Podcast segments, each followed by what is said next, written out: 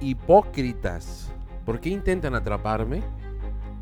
Estas fueron palabras de Jesús cuando escuchó lo que le sugerían entre líneas lo que la sociedad en común considera que es normal, normal en relación a la economía, de nuestras responsabilidades con el Estado y con la Iglesia.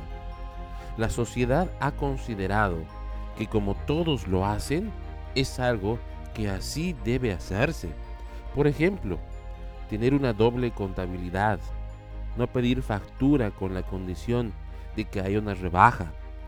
La sociedad considera que a la iglesia debe darse ofrendas que sean las sobras de lo que nos queda cada mes.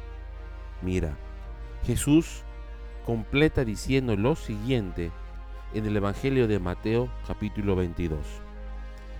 Veamos, muéstrenme la moneda que se usa para el impuesto.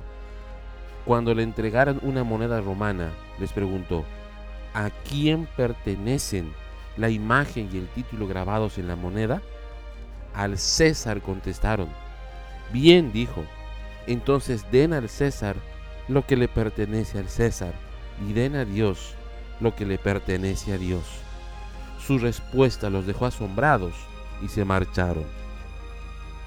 Una buena economía, que es la semilla de bendición de Dios, reposa sobre reconocer nuestras obligaciones con el César, es decir, con el Estado, sobre toda norma civil vigente que no vaya en contra de su palabra.